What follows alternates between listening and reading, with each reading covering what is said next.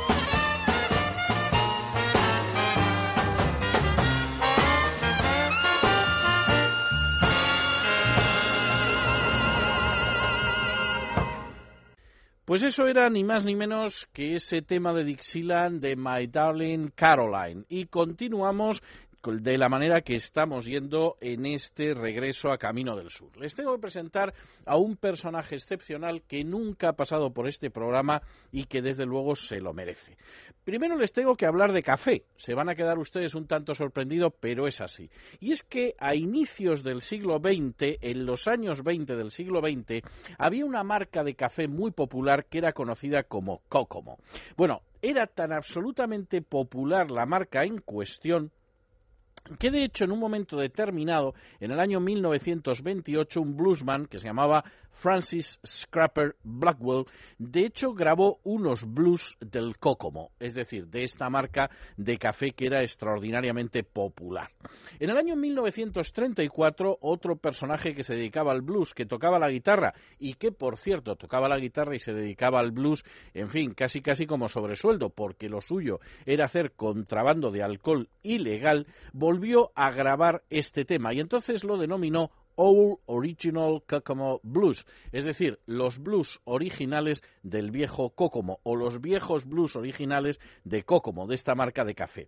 Poco pensaba el personaje, que se llamaba James Arnold, que su nombre iba a quedar absolutamente vinculado a este café y que se convertiría a partir de entonces en Kokomo Arnold. De hecho, él había nacido en Georgia, era del sur, siguió siendo contrabandista durante bastante tiempo, grabó bastante y, por cierto, en un momento determinado, visto que los agentes federales perseguían de manera implacable a los contrabandistas de alcohol en la época de la ley seca, no tuvo más remedio que dedicarse exclusivamente a la música. Entre el 10 de septiembre de 1934, en que fichó por la DECA, hasta el 12 de mayo de 1938, en que dejó de dedicarse a la música, grabó nada más y nada menos que 88 canciones con su nombre. Hay que decir que la DECA rechazó solo nueve de esas 88 grabaciones y de esas nueve rechazadas, dos se han podido recuperar posteriormente. Por cierto, también hay que decir, y fíjense lo que son las cosas, que Kokomo Arnold en un momento determinado decidió que abandonaba totalmente la música, que se iba a trabajar a una fábrica y allí se quedó. Allí se quedó y durante años nadie supo que había sido de Kokomo Arnold. Y cuando finalmente lo volvieron a descubrir, dijo que él no tenía ningún interés por volver a interpretar blues, lo que son las cosas.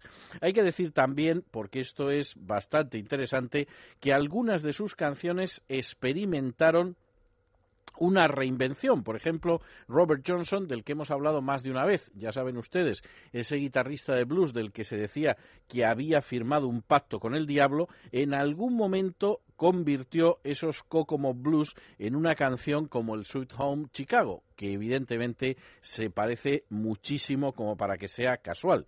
Y en un momento determinado también se convertiría en lo que alguno llamó el Milk Cow Blues, es decir, los blues de la vaca lechera. Y ahí aparece un personaje del que les hablaremos luego. De momento vamos a escuchar esos Milk Cow Blues, esos blues de la vaca lechera en la interpretación auténticamente antológica y crean ustedes que van a escuchar algo antológico que se oye en muy pocas ocasiones de Kokomo Arnold.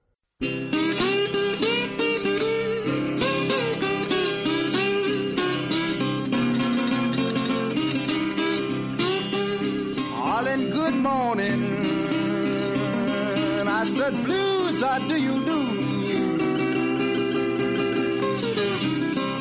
Darling, good morning. I said, Blues, how do you do? No matter well this morning, can't get along with you. How can I do right, baby? Yourself. How can do right, baby? when you want to right yourself. Lord, if my good gal quits me, well, I don't want nobody else. Now you can read out your hymn book, preach out your Bible, fall down on your knees and pray. Dear good Lord, to help you, cause you gonna need, you gonna need my help someday. Mom, if you can't quit your sinning, please quit your low down ways. Says I woke up this morning and I looked outdoors. Says I knowed my family's milk cop put him, Mama Lord, but where's your load? Lord, if you see my milk cop put I said, please drive her home. Said I ain't had no milk and butter, mama. Lord, since my cow been gone. Said my blues fell this morning, and my love come falling down. Said my blues fell this morning, and my love come falling down. Said I a low down dog, mama, but please don't dog me around. It's a rocking chair to rock, mama, a rubber ball to roll. Takes a little tease and brown, it, mama, just to pacify my soul. Lord, I don't feel welcome. Please, no place I go. Oh, the little woman I love, mama, have done drove me from a door.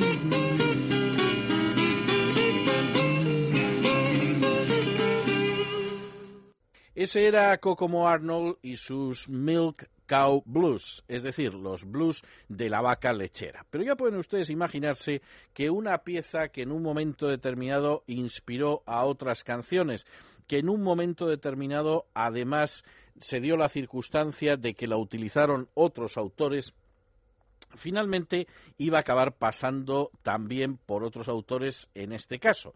Bueno, ¿cómo pasaría la cosa que finalmente quien acabó haciendo una grabación absolutamente histórica de los Milk Cow Blues fue ni más ni menos que Elvis Presley.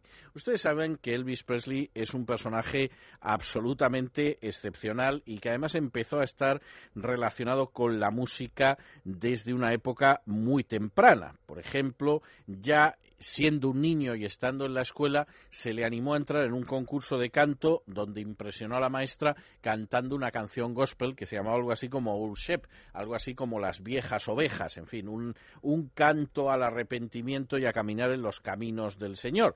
Teniendo solo ocho añitos, diez añitos y vestido de cowboy, realizó su primera actuación en público, que por cierto le costó bastante porque apenas conseguía llegar al micrófono por más que lo sentaran en una silla y volvió a cantar Old Ship. Y por cierto, unos meses después su padre le compró como regalo de cumpleaños su primera guitarra. Es de estos regalos que cambian la vida de las personas. La verdad es que Elvis lo que quería era una bicicleta, la bicicleta era bastante más cara, se tuvo que conformar con la guitarra, pero lo cierto es que como al año siguiente dos tíos suyos le empezaron a ayudar a tocar la guitarra y además el nuevo pastor de la iglesia a la que asistía y en la que su madre era diaconisa pues decidió que el niño tenía cierto talento, la verdad es que un año después ya iba con la guitarra a todos los sitios y hasta se permitió dar un recital al aire libre. Bueno, por supuesto, Elvis fue pasando por los más diversos registros. Ustedes saben que hay quien le atribuye incluso el ser el creador de ese estilo musical que conocemos como rockabilly, aunque muchas personas consideran que en realidad el rockabilly quien lo inventó fue Carl Perkins, el de los zapatos azules de gamuza.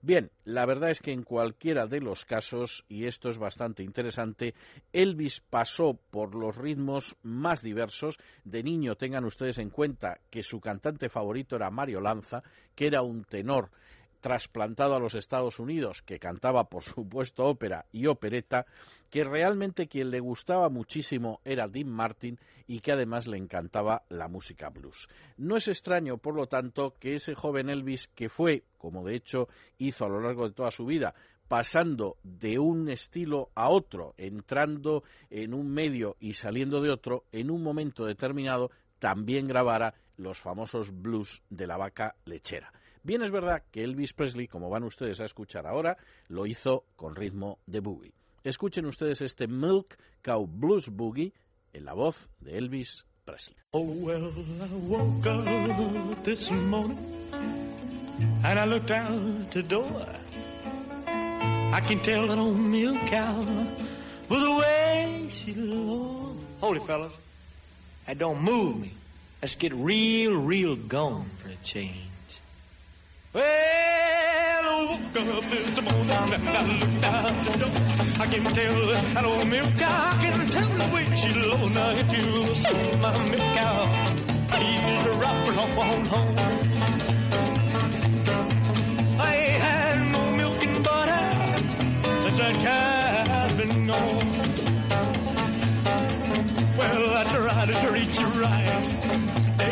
Little prayer book, get on your knees and you gonna need.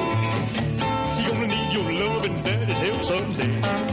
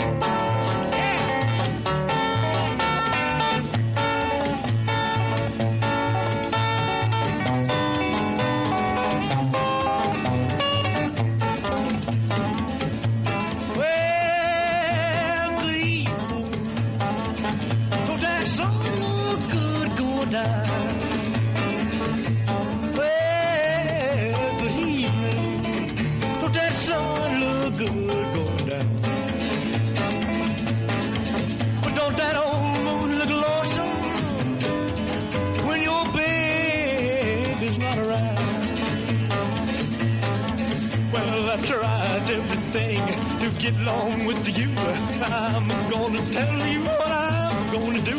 I'm gonna quit my crying. I'm gonna leave you alone.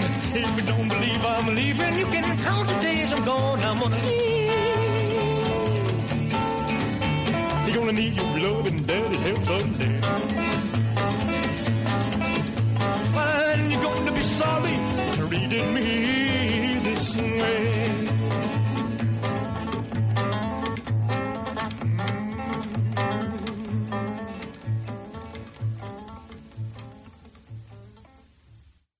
Pues ese era Elvis Presley y tienen ustedes que reconocer que desde luego aprovechó bastante bien la pieza que grabó en su día Kokomo Arnold. La verdad es que tiene su gracia esto de Kokomo, ¿no? ¿Se imaginan ustedes a alguien que se llamara algo así como Marcilla Blues?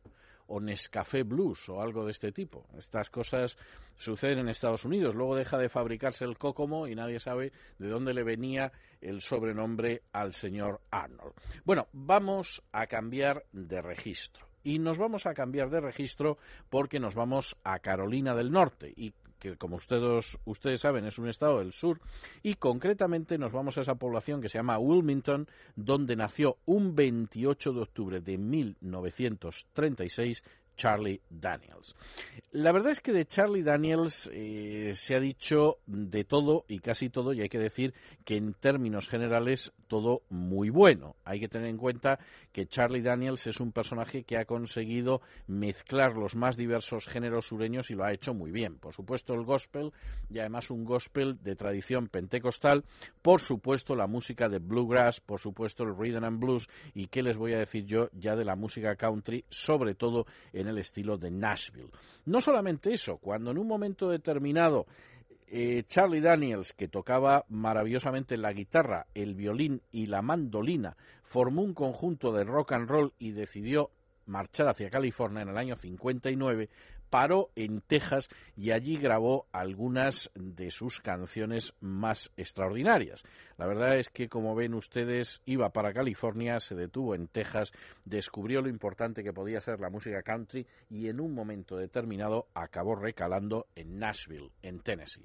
Por cierto, en Nashville, en Tennessee, donde en una callecita que va a dar precisamente a la calle central, al Broadway, pero el Broadway de Tennessee, que hay en esa ciudad sureña hay un museo Charlie Daniels en el que además se puede entrar de manera gratuita y donde aparecen recogidas las cosas más insólitas, desde guitarras a sombreros, pasando por primeras ediciones de sus grabaciones o ediciones de la Biblia. Es decir, en este sentido, Charlie Daniel, la verdad es que es auténticamente una especie de paradigma de lo que es un chico sureño, pero de manera total.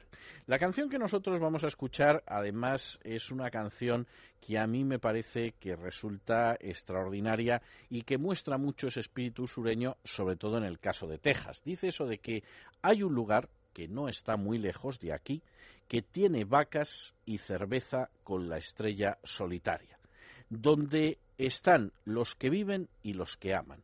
Y ese lugar es un lugar que a mí me encanta. Cuando lo, bueno, lo cierto es que a ese lugar lo llaman Texas y es un lugar estupendo para quedarse en él.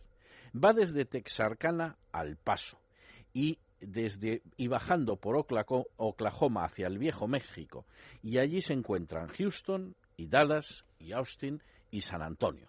La gente de Texas seguro que hará que se sienta usted en casa.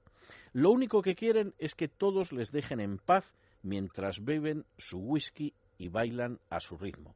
Les gusta su música con unas gotitas de sonido sureño y mueven los talones todas las noches cuando el sol desciende. Y tú puedes decir que son de pueblo y no les importa. Y si no les gusta la manera, y si no te gusta la manera en que llevan el pelo, pues hijo, haz lo que quieras, pero en cualquiera de los casos a la gente de Texas no le importa ni siquiera si el sol deja de brillar. Bueno, como ven ustedes, este es un canto, tengo que decirles que bastante, pero bastante, bastante, bastante ajustado a lo que es Texas. Es, por supuesto, un canto de una persona sureña enamorada de su tierra, porque aunque sea de Carolina del Norte, Charlie Daniels sabe hasta qué punto Texas es un estado muy especial y en cualquiera de los casos la verdad es que la definición es absolutamente extraordinaria. Si a usted no le gusta, la verdad es que a la gente de Texas no le importa mucho. Ellos solo quieren que les dejen vivir en paz y en cualquiera de los casos, aparte de eso, bueno, pues ya se sabe. A los tejanos incluso si el sol no amaneciera por la mañana, seguramente no les preocuparía mucho. Vamos a escuchar, por lo tanto, a Charlie Daniels y su Texas o Texas.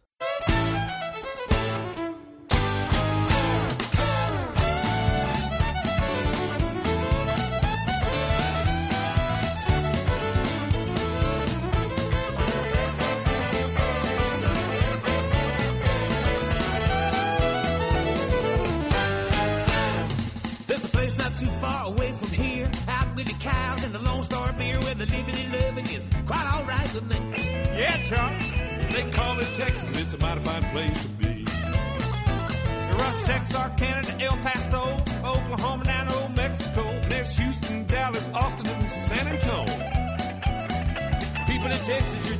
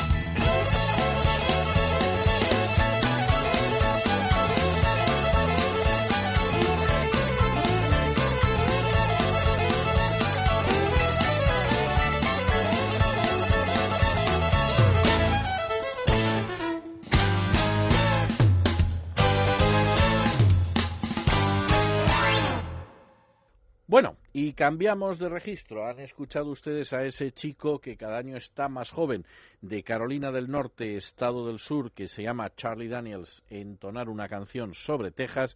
Y seguimos con nuestros siguientes invitados. Nuestros siguientes invitados que surgen en el año 59, es decir, precisamente en ese año en que camino de California, Charlie Daniels se para en Texas y decide que su camino no está hacia el oeste, sino más hacia el norte sin salirse del sur, es decir, hacia Nashville, hacia Tennessee. Les estoy hablando de un grupo que realmente fue extraordinariamente popular, que tuvo una aceptación mediática extraordinaria a finales de los años 60 e inicios de los 70, aunque en realidad, aunque en realidad aparecieran en el año 1959, por cierto, siendo muy jovencitos porque todos ellos, todos sus componentes iniciales, John Fogerty, Doug Clifford y Stu Cook, nacieron en el año 1945. De ellos diría en algún momento Tom Fogerty, que al final se convirtió en el principal guitarrista rítmico, que él podía cantar, pero John era el que tenía el sonido. Lo tenía, aunque lo cierto es que hasta el año 67-68 no llegaron a tener un gran salto y hasta ese momento en el que se convirtieron en el grupo que tendría un nombre muy claro y que sería el de Credence Clearwater Revival. ¿Por qué lo de Credence Clearwater Revival? Bueno, por varias razones. Credence, porque era el sobrenombre de un amigo de Tom Fogerty que se llamaba Credence Noble. Clearwater, que significa agua limpia, porque tenía que ver con un anuncio publicitario de aquella época de cerveza, por cierto, y debía ser una cerveza que consumía el grupo con cierta profusión. Y Revival por la afirmación del estilo musical que iba a seguir este eh, conjunto. De hecho, hubo intentos de llamar al conjunto de otras maneras. Por ejemplo, Muddy Rabbit, que hubiera sido algo así como conejo lodoso o conejo embarrado, como Gossamer Boom o como Credence Noble and the Ruby. Bueno, al final quedó en Credence Clearwater Revival, que la verdad es que no es corto precisamente, y lo cierto es que tuvieron un enorme éxito.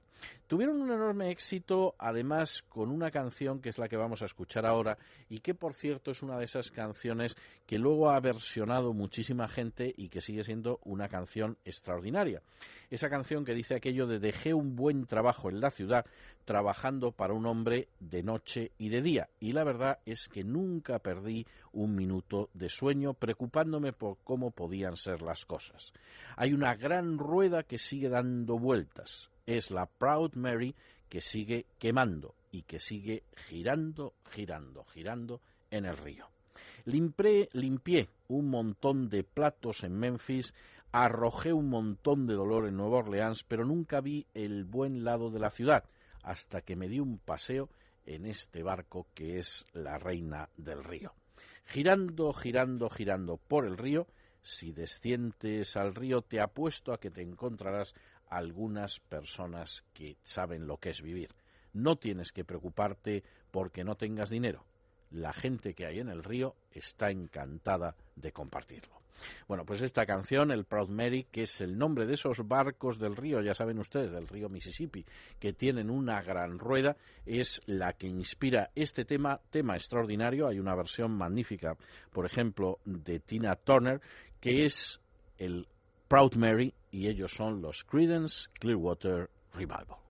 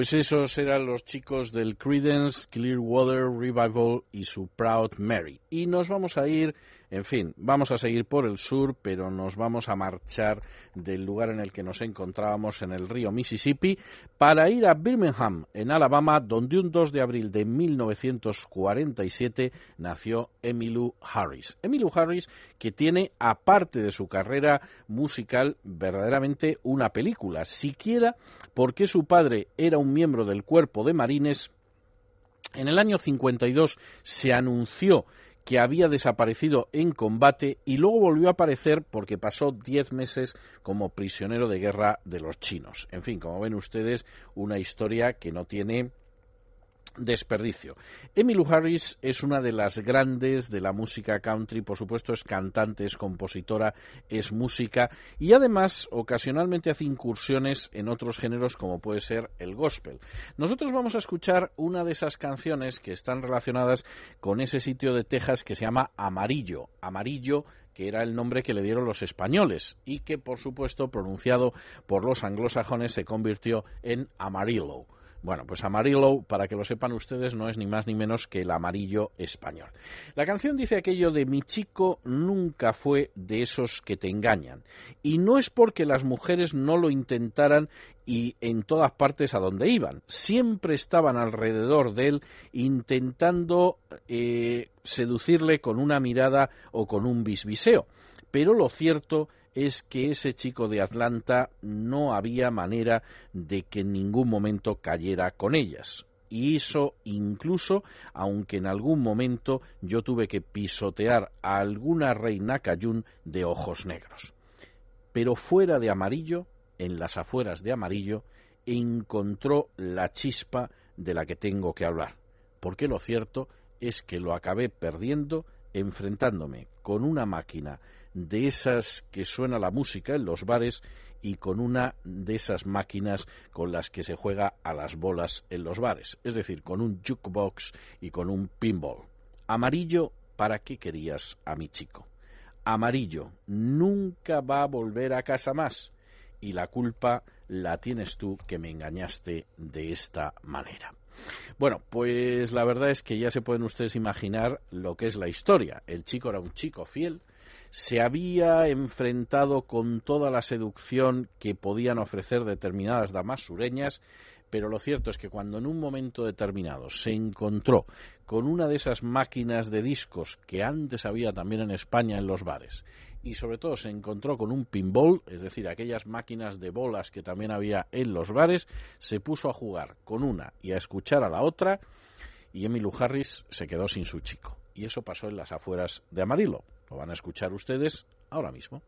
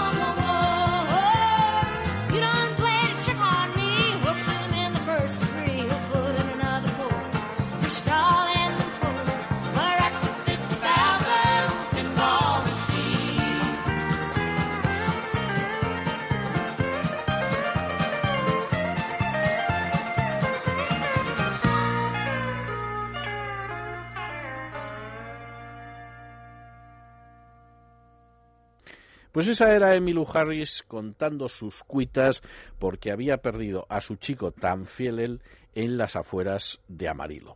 Aunque eso sí, sí hay que pensar en un amarillo que sea conocido, el amarillo paradigmático, el que todo el mundo sabe cuál es, el amarillo o amarillo clásico, bueno, entonces tenemos que ir bastantes años más atrás. Tenemos que irnos a 1971, es decir, hace 40 años cómo pasa el tiempo y cómo nos hemos ido echando décadas a las espaldas. Y tenemos además que hacerlo con un personaje que no es en absoluto sureño, bueno, por lo menos del sur de Estados Unidos, sino que donde nació fue en el sur de Gran Bretaña. Les estoy hablando de Tony Christie, en realidad Anthony Fitzgerald, que nació un 25 de abril de 1943 en Conisbrough, Doncaster, sur de Yorkshire, en Inglaterra.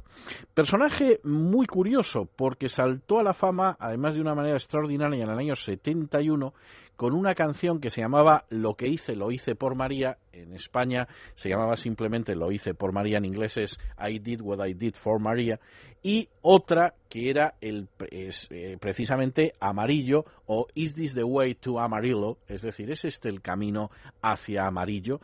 Y la verdad es que las dos tuvieron un éxito extraordinario. Después grabó otra canción que tuvo menos éxito, que se llamaba Avenidas y Callejones, que sirvió de base para la música de una serie televisiva que se llamaba Los Protectores y prácticamente se lo tragó la tierra. En fin, son de estas cosas que suceden con determinados personajes. Pero el éxito que tuvo con el Lo hice por María y con Amarillo realmente ya le dio un lugar para siempre dentro de la música pop. Además, y esto tiene bastante, bastante lógica, en un momento determinado le recompensaron en amarillo Texas con el premio a la libertad. Por eso de que efectivamente, pues hombre, todo el mundo sabía que la canción de amarillo pues iba por amarillo. Esta es una de esas canciones que está relacionada con el sur, aunque sea de rebote. Nunca sabremos por qué Tony Christie pensaba que en Amarillo, Texas era donde le esperaba su amor y donde además había sauces y en fin, aparte de haber sauces, la cabeza de su amada descansaba sobre la almohada y todas estas cosas, pero bueno, la canción ha tenido un éxito impresionante. Y en cuanto que oigan ustedes las primeras notas, bueno, se van a sentir electrizados. Tuvo una repercusión en su momento tremenda. Yo era un preadolescente prácticamente y la verdad es que la sigo recordando y para nosotros es una canción emblemática, de modo que no les entretengo más y vamos a escuchar este amarillo o amarillo en la voz de Tony Christie.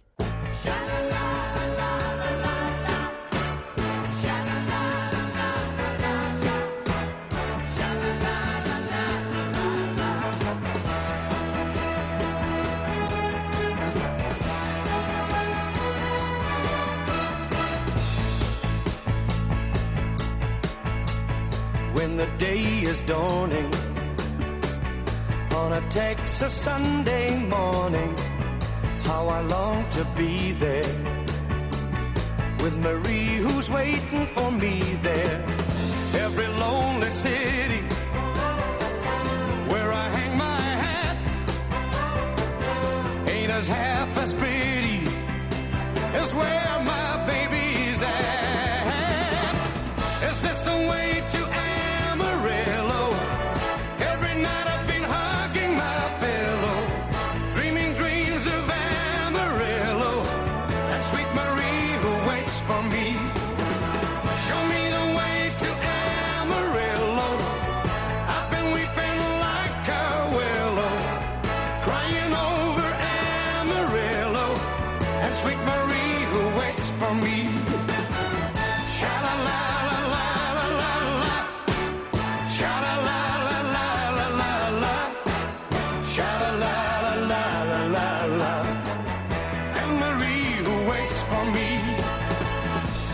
church bell ringing.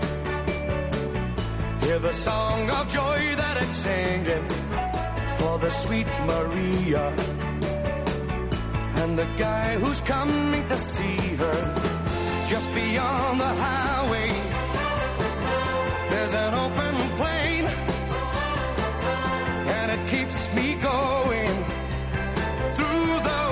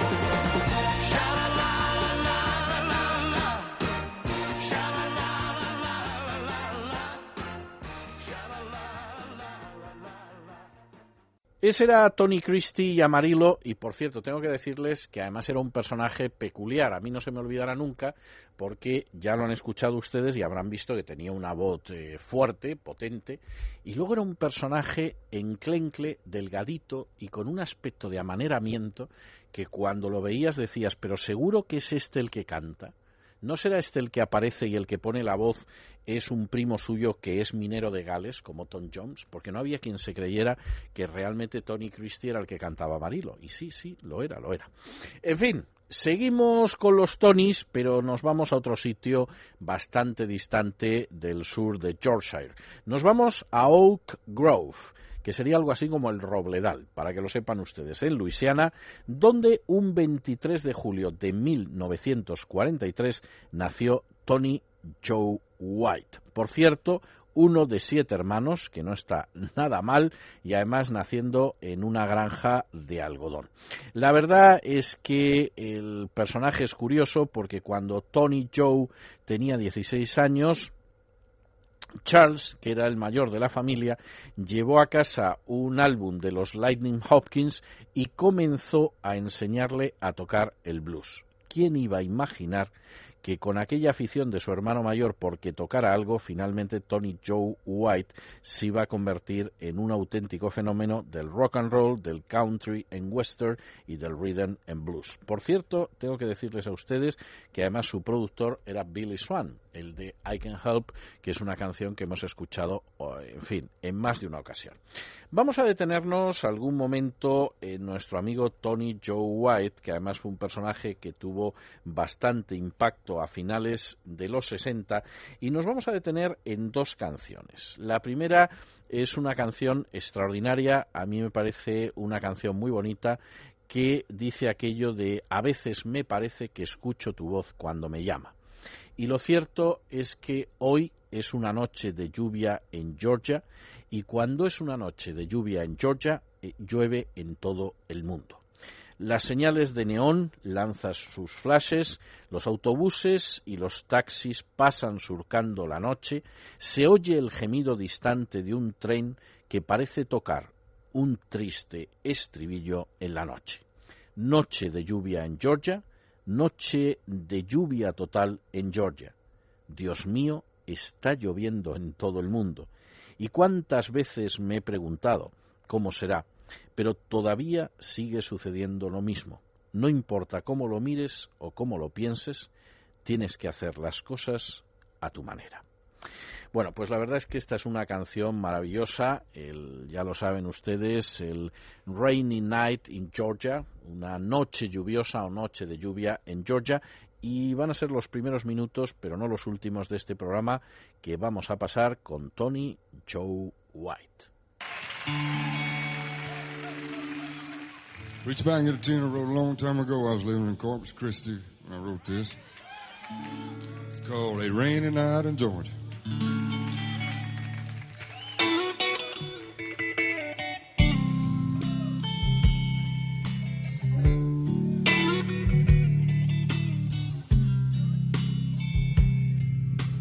Hovering by my suitcase,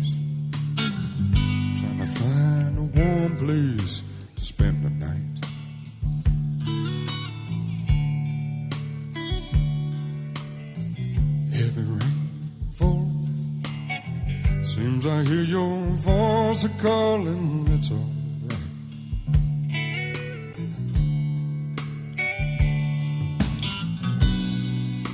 A rainy night in Georgia.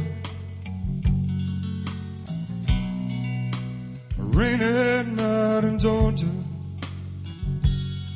Lord, it's raining all over the world.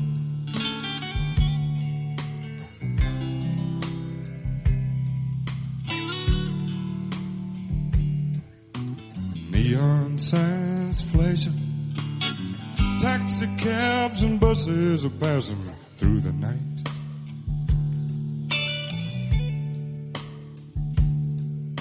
The distant moaning of a train seems to play a sad refrain to the night.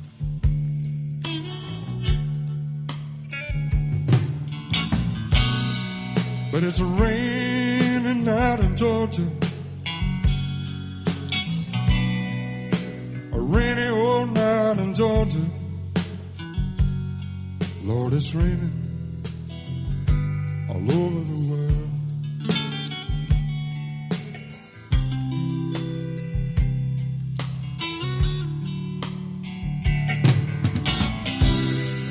How many times I've wondered, but it still comes out the same. Matter how you look at it or think about it, you just got to do your own thing.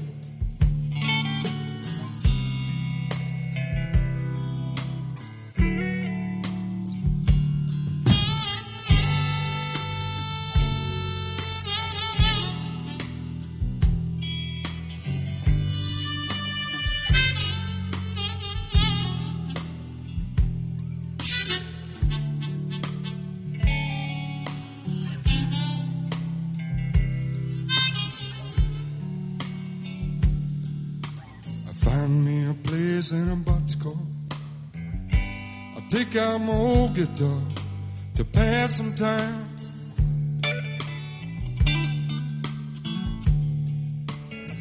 Late at night when it's hard to rest, I hold your picture to my chest, and I'm alright.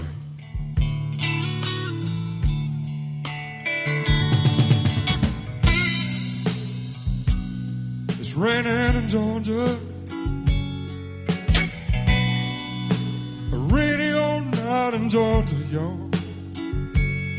Sometimes it feels like it rains all over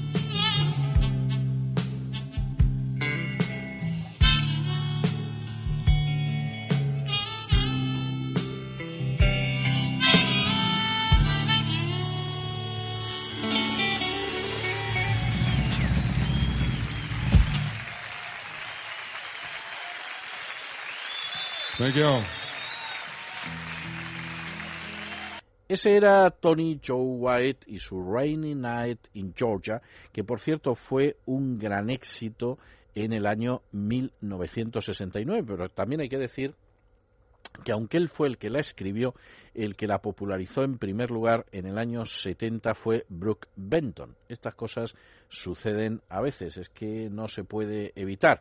Y por cierto, la segunda canción que vamos a escuchar de Tony Joe White es la que algunos consideran que es su canción más famosa, posiblemente, posiblemente porque fue también grabada por Elvis Presley y por Tom Jones, que es la famosísima Polk Salad Annie, que bueno, no era ni más ni menos que aquella chica que tenía un pelo que recordaba a una ensalada que se hace con polk, que es una, una de esas hortalizas que se pueden encontrar en el sur. Por cierto, que además la chica era de cuidado, porque el padre era un vago, según dicen aquí, tenía muy mala espalda, los hermanos, sobre todo, se dedicaban a robar sandías del camión del que está cantando y en fin, la verdad es que era tremendo. ¿Cómo sería la cosa que la canción dice aquello de Polk Salad Annie?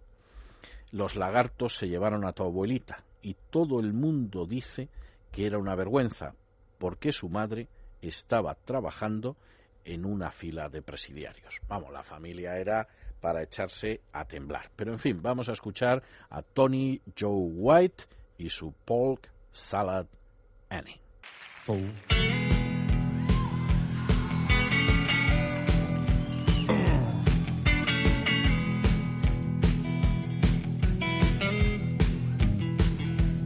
like to for some folks that came up from Corpus Christi.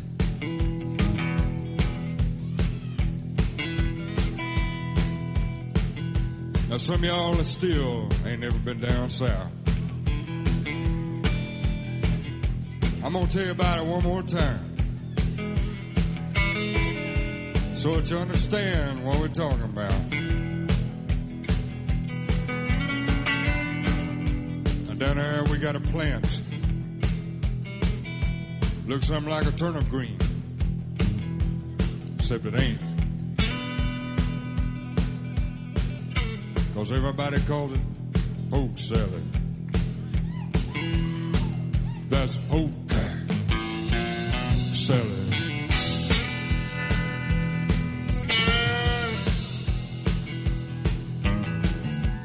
I used to know a girl lived down there. She'd go out in the evenings and pick her a little bit of it. Carry it home and cook it for supper. And if she had any left over, she'd hang it out on the clothesline and dry it out and smoke it.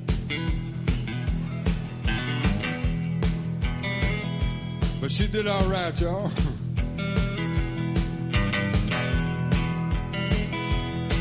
I said down in Louisiana, where the alligator grows so mean, there lived a girl that I swear to the world made the alligator look tame. Poke salad Annie, poke salad Annie. Everybody said it was a shame, cause her mama was a working on a chain gang. A mean, vicious woman.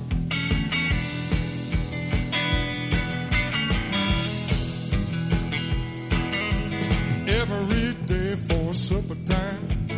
Go down by the truck patch, pick her poke salad, carry it home in a tow sack. Poke salad Annie, the gator got your granny. Chomp, chomp.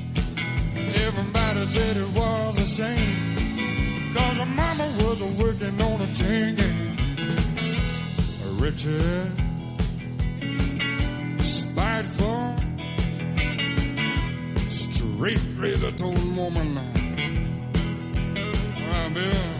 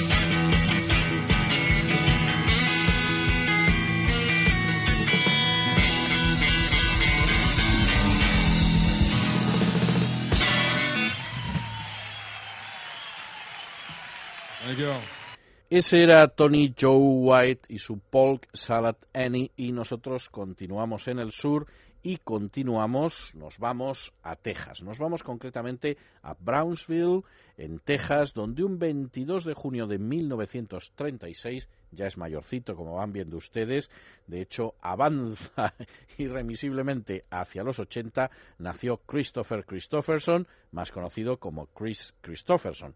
Por cierto, conocidísimo además por canciones como el Me and Bobby McGee, como el For the Good Times, como el Sunday Morning Coming Down y sobre todo, sobre todo, por una de las canciones de amor más bonitas que no solamente ha cantado él, sino que en un momento determinado ha grabado pues otra gente, como es el caso de Willie Nelson. Me refiero a esa canción que se titula Help Me Make It Through the Night, es decir, ayúdame a pasar la noche. Esa canción que dice aquello de quítate la cinta del cabello, suéltatelo, déjalo que caiga, permite que caiga suavemente sobre mi piel como caen las sombras sobre la pared.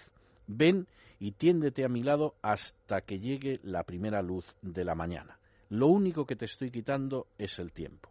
Ayúdame a pasar la noche. No me importa si está bien o está mal, no voy a intentar entenderlo. Que el diablo se lleve el mañana, Señor, yo esta noche necesito una amiga. Bueno, pues es una canción muy hermosa, yo diría que es una de esas canciones de amor, eh, en fin, casi casi amor suplicante, había que decir, que, insisto, Chris Christopherson la escribió y la grabó, pero que luego ha tenido mm, versiones de lo más diversas porque es una canción muy hermosa. Vamos a escuchar este Help Me Make It Through the Night en la voz de Chris Christopherson. Take the ribbon from your Shake it loose, let it fall. Laying soft against my skin. Like the shadows on the wall. Come and lay down by my side. Till the early morning All I'm taking is your time. Help me make it through the night. I don't care what's right or wrong. I don't try to understand.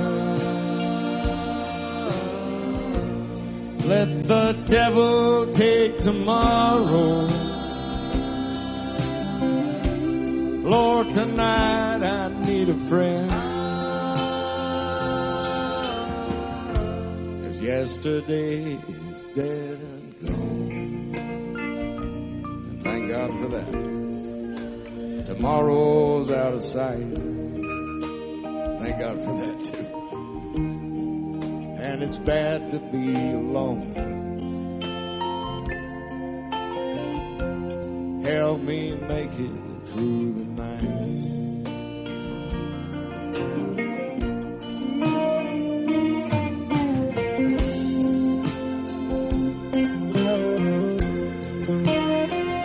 Some things don't change.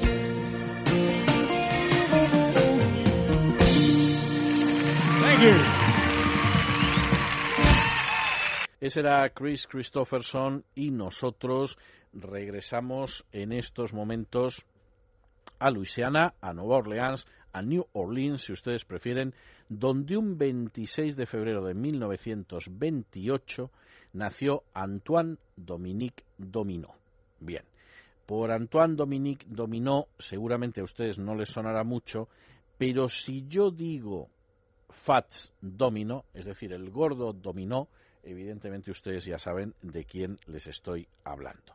Por cierto, personaje que fue descubierto en el año 48 en el Hideaway Club eh, por Lou Chad, que era de la Imperial Records, cuando cobraba nada más y nada menos que 3 dólares por semana, que la verdad es que no era una gran cifra.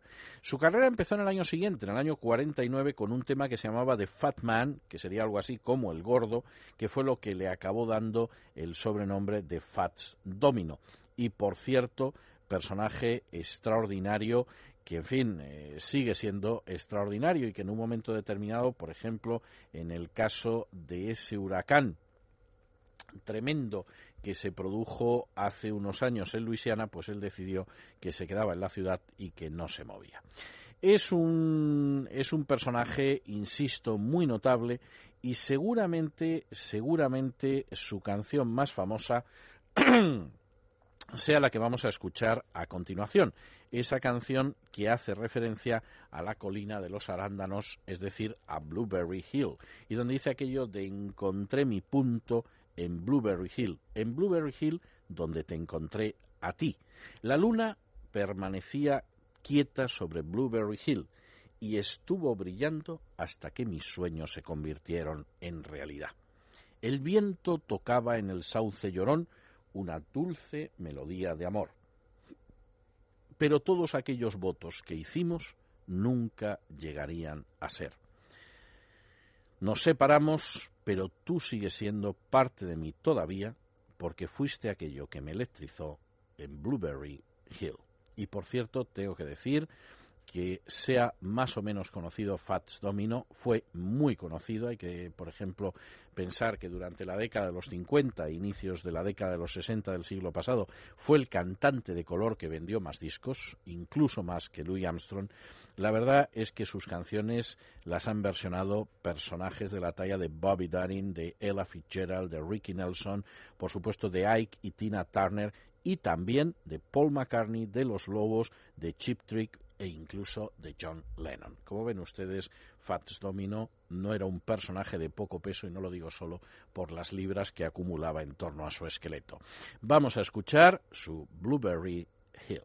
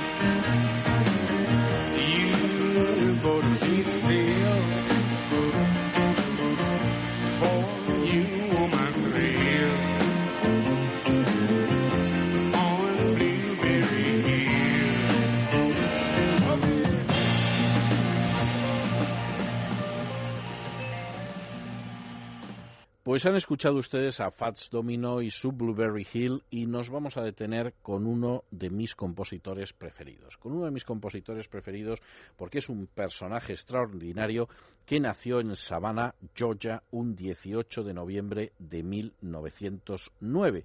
Y además es un personaje que a lo tonto, a lo tonto, a lo largo de su vida escribió más de 1500 canciones. Se dice pronto, ¿eh? Más de 1500 canciones incluyendo además bandas sonoras para cine y también espectáculos teatrales. Por cierto, tengo que decirles que recibió, fue nominado al Oscar 19 veces y obtuvo el Oscar cuatro veces. Desde luego, pocos músicos podrán jactarse de tener una carrera semejante, sobre todo músicos de esa música que de manera un tanto injusta se denomina a veces popular o ligera.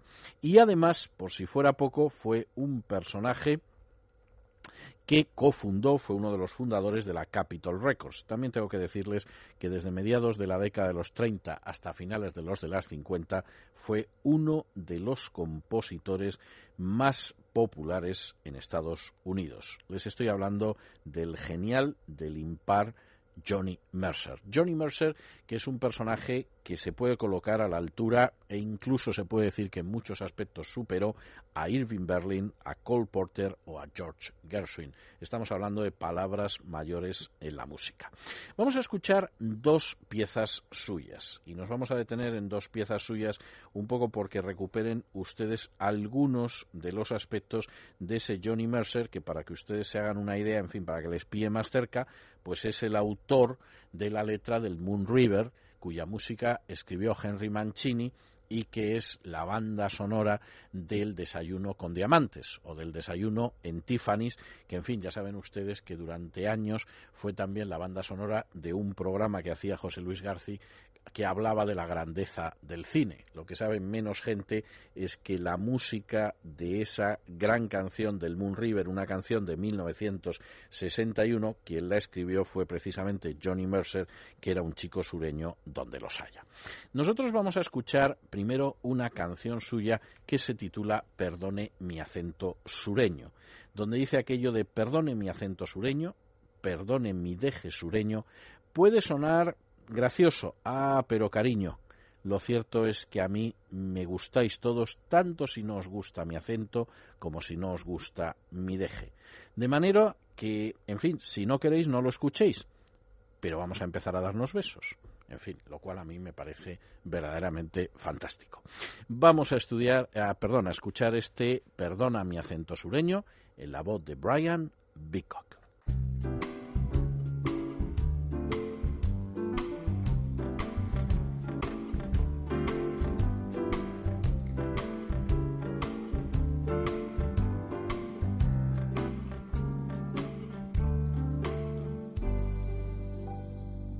It's a universal moon above you. Ask the Irish, ask the Greek. They can always understand I love you. No matter how they speak. Pardon my southern accent. Pardon my southern drawl. It Ah, but honey, I love y'all. If you don't like my accent, if you don't like my drawl, then just don't listen.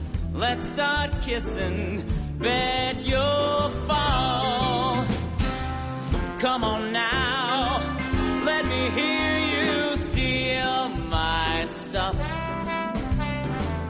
when I say, Do you love me? All you gotta say is, Sure enough. Pardon my southern accent.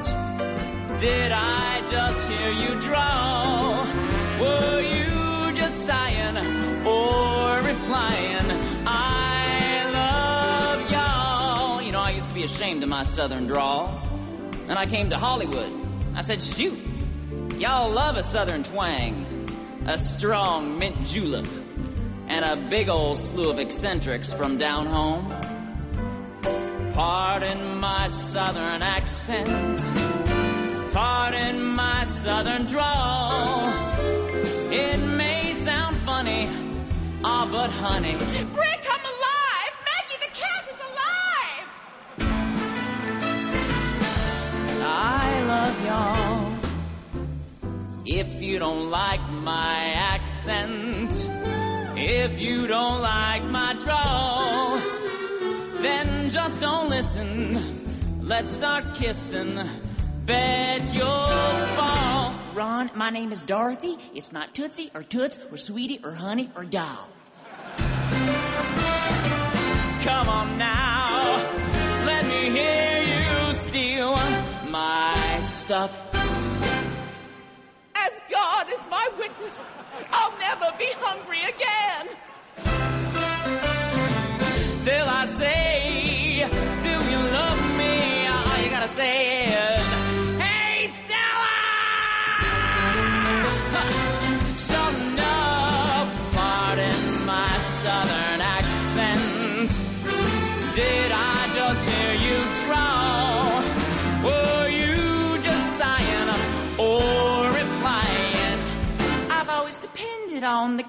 The of strangers. Miss Scarlet, I don't know nothing about birthing no babies. I can smell the stink of the filthy roadhouse whiskey on his breath, and I liked it.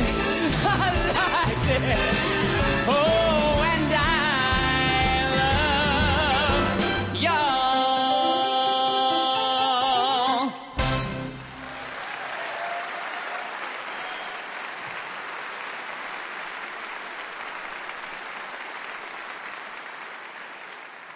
Pues ese era Brian Bicock y perdona mi acento sureño de Johnny Mercer. Y antes de despedirnos de Johnny Mercer, vamos a escuchar otra canción que, por cierto, también ha sido muy versionada, que nosotros vamos a escuchar en la versión de Lorita Divine y que se titula That Old Black Music, donde dice, bueno, esto es música de magia negra, pero, pero fundamentalmente eh, lo está diciendo por el elemento absolutamente hechicero que tiene esa música. Vamos a escuchar a Lorita Devine en esta canción de Johnny Mercer.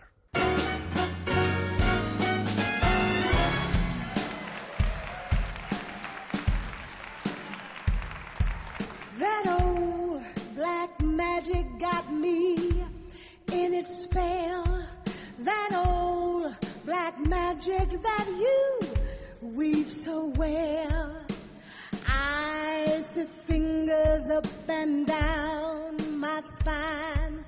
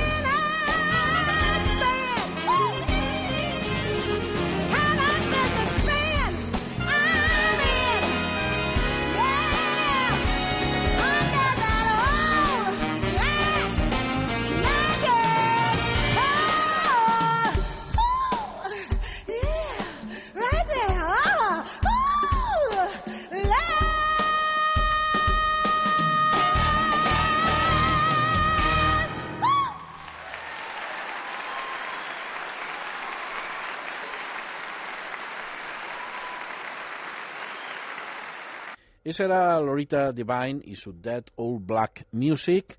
Y seguimos con un registro distinto. Seguimos con un registro distinto porque nos vamos a Nuevo México, concretamente a Roswell, y nos vamos con un chico que fue una de las grandes figuras de la música country de su época y que de hecho incluso ha sido considerado el poeta estatal del estado de- de Colorado, porque entre otras cosas cambió su apellido Deutschendorf por el de la capital del estado de Colorado, que es Denver. Les estoy hablando de John Denver, por supuesto, es obvio.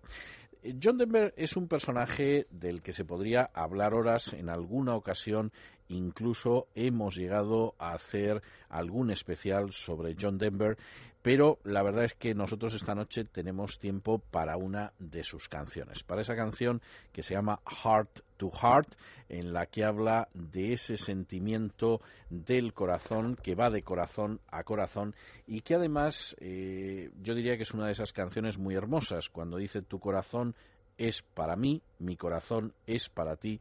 Hablemos sobre ventanas que se abren, hablemos sobre puertas que se abren, porque mi corazón es tuyo, tu corazón es mío, y el amor es una luz que brilla de corazón a corazón. Vamos a escuchar a John Denver y su Heart to Heart.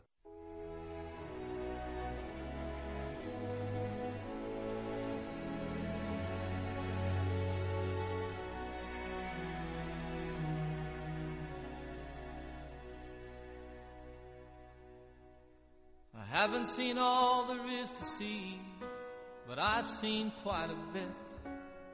I've seen things I'll always remember, some things I wish that I could forget. I haven't quite been around the world, but I've been around the block. I know that distances are meaningless, like the hands that move around the clock. And I know that love is everywhere, always safe, always true. And exactly where it comes from is where it's going to.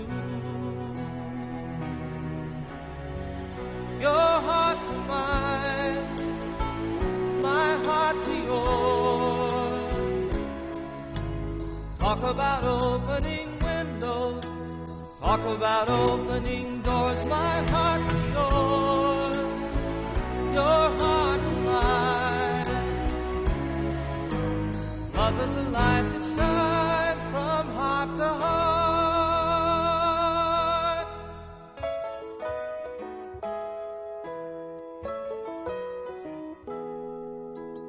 Here I am sitting in old Hong Kong, the harbor and the lights. They're like diamonds in the heavens, enough to brighten the darkest of nights. There's another side to sorrow, as there is to everything. Like the other side of lonely is falling in love again. And then you know that there's an answer to the suffering you see. And though it isn't easy, it's still as simple as you and me. And you know that love is everywhere, always safe, always true. And exactly where it comes from is where it's going to.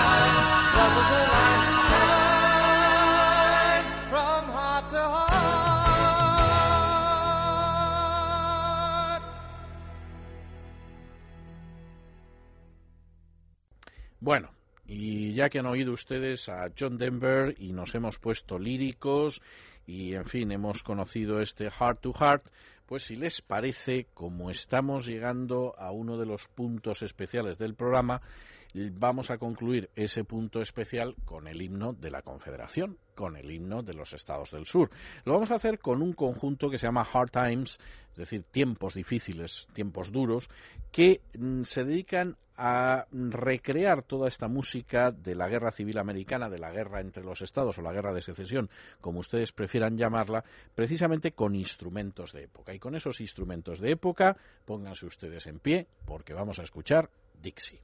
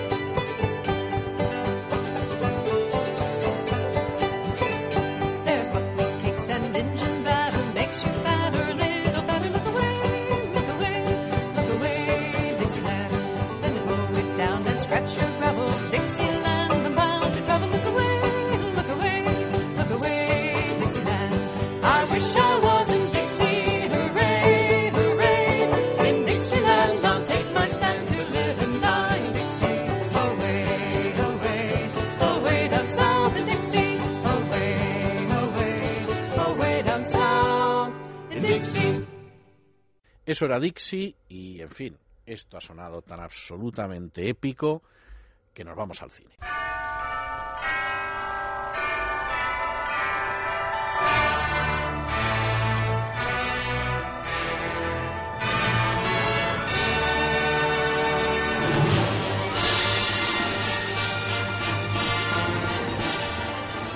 Bueno, pues en estos momentos está entrando en el estudio la dama Adriana, que ya saben ustedes que se trae siempre esa película que escoge semanalmente la dama Galina Kalinnikova y que, en fin, vamos a ver si determinamos cuál es. Bienvenida, Adriana. Hola César, ¿cómo estás? Bueno, ¿qué tenemos? Pues tenemos una película estupendamente elegida por Gala, como no es, como es habitual, todo hay que suele ser decirlo. habitual, sí. Película del año 1960 y aproximadamente de hora y media de duración. ¿Vale? Se llevó muchos Oscars. Bueno, muchos, bueno, bastantes Oscars, eh, Sí. así es. Tres en concreto. Y uno de ellos al mejor actor principal. Eso no me dice mucho, pero Bueno, vamos, vamos a ver, allá. dame algún dato. Te voy a hablar de este actor principal. A ver. Eh, te puedo decir que pertenece al cine clásico, ¿vale? De Estados Unidos. Es un actor Bien. estadounidense. Bien. Y también tengo que decirte que su prestigio aumentó por sus colaboraciones con el cine europeo. Y en este punto, Luchino Visconti tuvo mucho que ver. Uy, que casi sé cuál es el actor. Lo Sabía que esto te iba a acercar bastante. Sí, es que claro, Visconti tenía un actor americano fetiche, pero necesitaría alguna eh, alguna pista más para Bueno, no patinar en la película. vamos con- con pistas de la es- película. Porque además es un actor que ha hecho varias películas sureñas, muy Así sureñas. es. Aunque él, él se crió en el Spanish Harlem, si yo no me equivoco. También te estás acercando. sí. Pero bueno, te voy a dar una pincelada ver, de lo que es el personaje Venga. en esta, en esta película. Alguna pincelada del protagonista, pues te puedo decir que es, pues bueno, un hombre atractivo, pero también oportunista.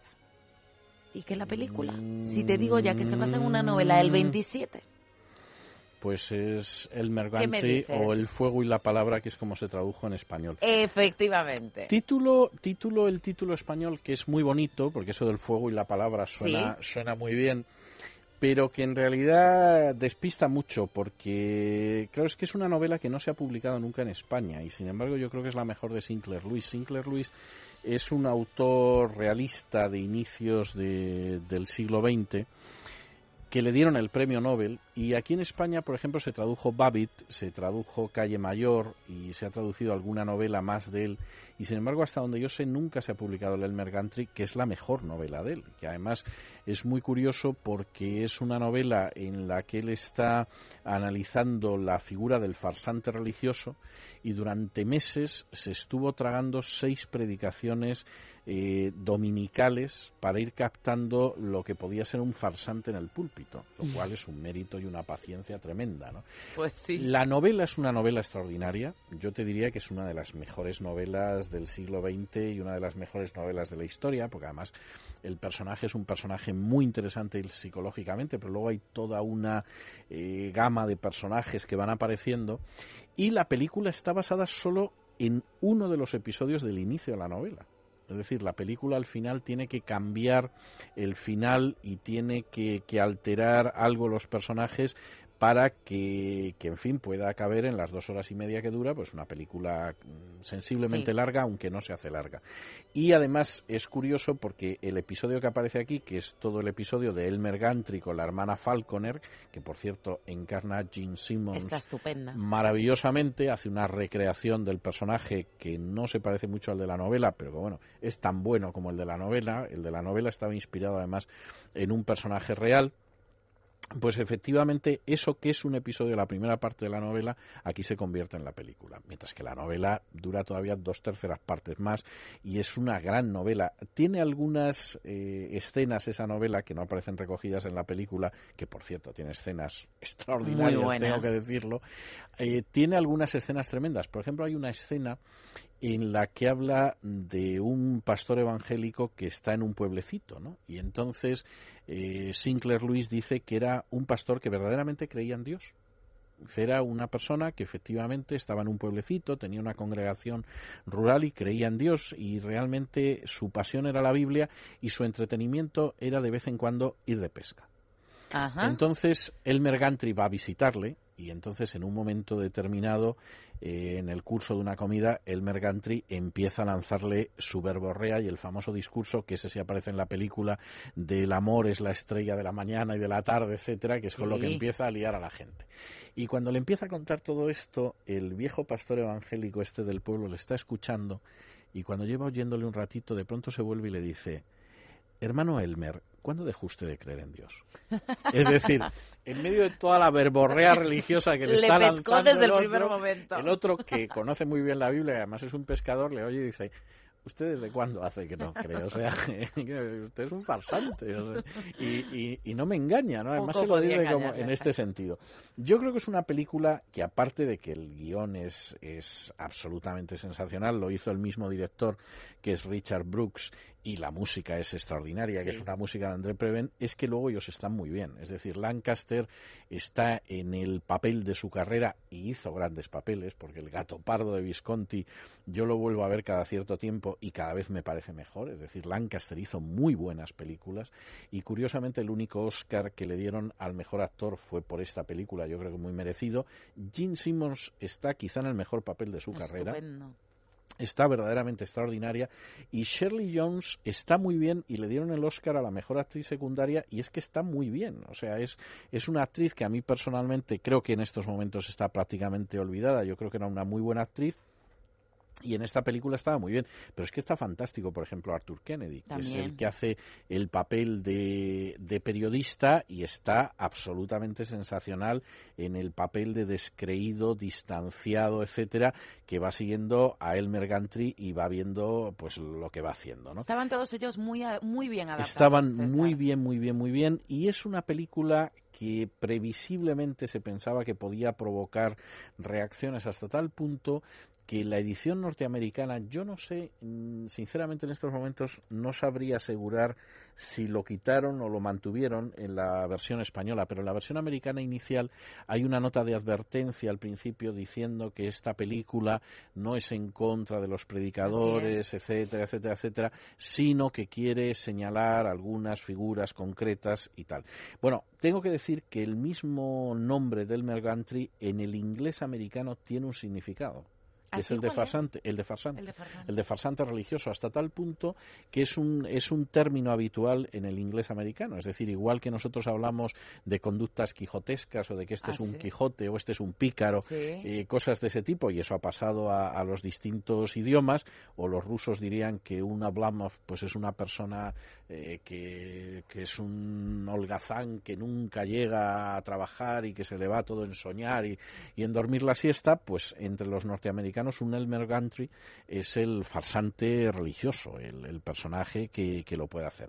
Y, que ver- tiene gran poder de palabra, ¿no? que Para tiene a un cabo. gran poder porque además eh, sí está muy bien captado toda la, la manera en que en que esas eh, cruzadas de evangelización pues realmente él lo hace magníficamente es lo Hay una escena al principio cuando entra en la iglesia Bueno, y se pone a cantar. Es y el niño con la boca abierta. esa es sensacional ¿no? Esa es muy buena. y sobre todo porque él es un personaje que conoce, por razones que no vamos a contar aquí, porque no queremos destripar la película, pero conoce ese mundo por dentro y lo ha conocido, ¿no? Y entonces sabe cómo entrar en ese mundo y también aprovecharse de la buena fe de la gente, ¿no? El pastor negro que le ve en ese momento cuando él entra en la iglesia y empieza a cantar, y por cierto es el que canta, pues eh, la verdad es que es un pastor que cuando eh, le da trabajo a cambio de comida y tal y ve como el otro cita la escritura, pues se queda absolutamente sorprendido, ¿no?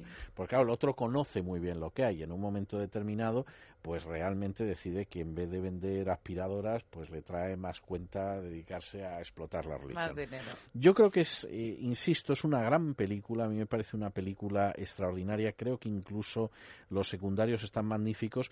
Y la verdad es que es una película que obtuvo muchísimos premios, por cierto, muchos, Sí. de, muchos de ellos para o Shirley Jones o Burt Lancaster. A Burt Lancaster le dieron un Globo de Oro también, le dieron el Laurel de Oro, le dieron el premio de los críticos de Nueva York. O sea que en ese sentido el éxito fue total, aparte de los tres Oscars. Desde luego. Es una gran película. Yo siempre he sentido que no se haya hecho una serie de televisión sobre Elmer Gantry cubriendo toda la novela porque es una novela verdaderamente extraordinaria. Precisamente sobre esto yo leí muchas críticas en, eh, en la web, César, en internet, diciendo eso, esto mismo que estás diciendo tú, Sí. que, que mucha gente sentía que no se hubiese hecho una serie. Sí, sí, porque real, es que es una novela muy larga y estamos hablando de una novela de unas 600 páginas, es una novela extraordinaria y es una novela que además merecería la pena verla por completo, porque el episodio de Sharon Falconer es un episodio muy concreto. Por cierto, tengo que decir que está basado en un personaje real. Y es una predicadora que desapareció durante unos días, es decir, ese episodio en el que Sharon Falconer desaparece y se va a pescar con él, Sí. etcétera, pues es un episodio en el que se fue con el administrador y, y entonces apareció unos días después y entonces, bueno, pues contó que la habían secuestrado y todo lo demás, y no es que se había ido de juerga con el administrador y tal, además un personaje, eh, espérate, ¿cómo se llama esta mujer? Emmy Sample McPherson, que es un personaje muy conocido de, de inicios de- del siglo XX. Pero en fin, gran película, yo creo que gran elección, luego, sí. película más que recomendable y desde luego merece, merece la pena verla. Vamos a escuchar el tema principal de esta película, que es un tema, en fin, trepidante, fuerte, vigoroso, poderoso y que encaja perfectamente con lo que es la película. Yo incluso diría que es hasta un tema un tanto apresurado y tiene lógica porque el personaje es un personaje Sí. apresurado en, en la manera en la que quiere hacer fortuna. Es un tema de André Prevén y vamos a escuchar ese tema principal de la película Elmer Gantry. Thank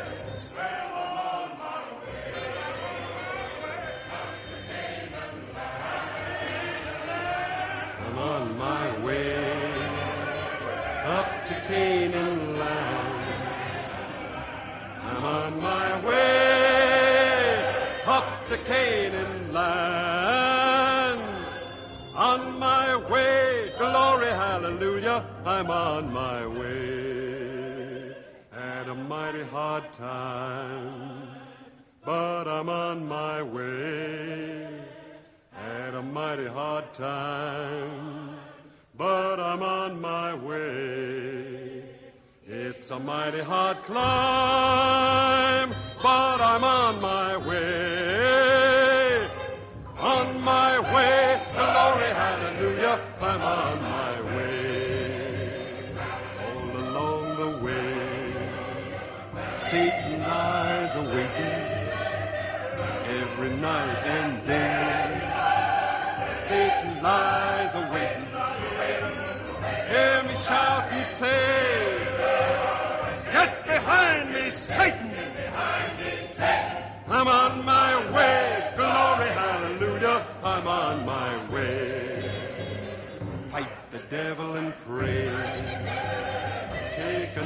step higher.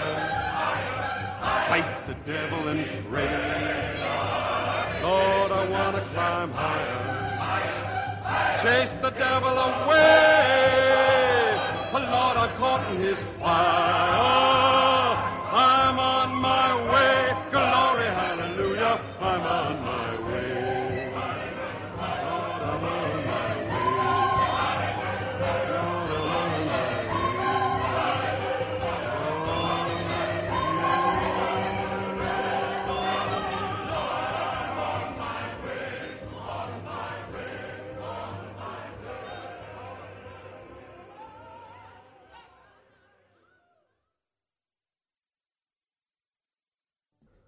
Ese era Bob Lancaster y su famoso I'm on my way. Y nosotros continuamos en el terreno del gospel. Y continuamos en el terreno del gospel con una grabación de los Jordaners. Una grabación que además es de ese tema conocidísimo que es la famosa Roca de los Siglos. La famosa Roca de los Siglos que fue cortada por mí y en la que nos refugiamos. Un tema clásico que seguramente ustedes habrán oído más de una vez, siquiera en películas del oeste, en películas donde hay referencias a la música gospel. Escuchamos a los Jordaners y su Rock of Ages.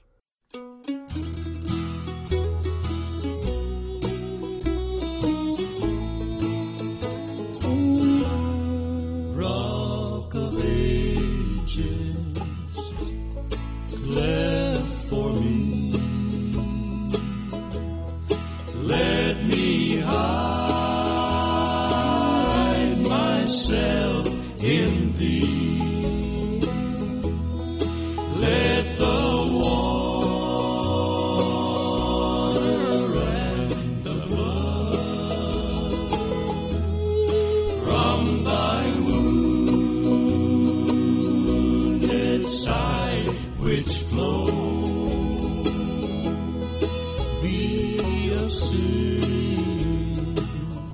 the dawn.